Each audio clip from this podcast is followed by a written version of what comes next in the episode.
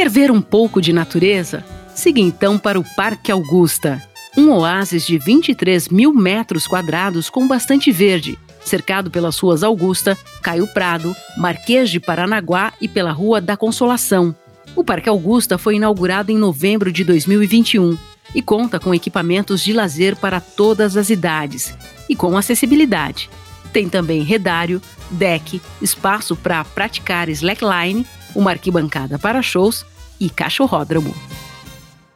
Bem, chegando aqui ao Parque Augusta, é interessante que a gente tenha vindo da Praça Roosevelt, porque, de certa forma, toda a energia social que levou a demanda pela existência do Parque Augusta em São Paulo nasce com os outros usos, como, por exemplo, o uso do minhocão aos domingos, transformado em praça, e a nova Praça Roosevelt, que trouxe um uso muito mais intenso a essa área do centro de São Paulo.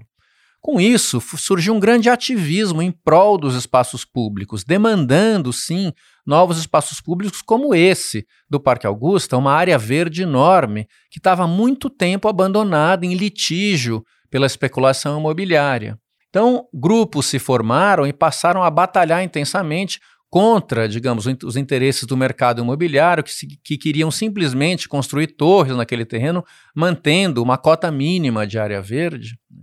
E essa batalha, junto com outras que existem no Brasil, como por exemplo o movimento Ocupa Estelita no Recife, né, que também ocupou uma cena muito importante no panorama recente, acabou sendo vitoriosa no caso do Parque Augusta, que ganhou essa batalha e agora abre para a visitação em São Paulo como realmente um espaço democrático de uso coletivo e comum.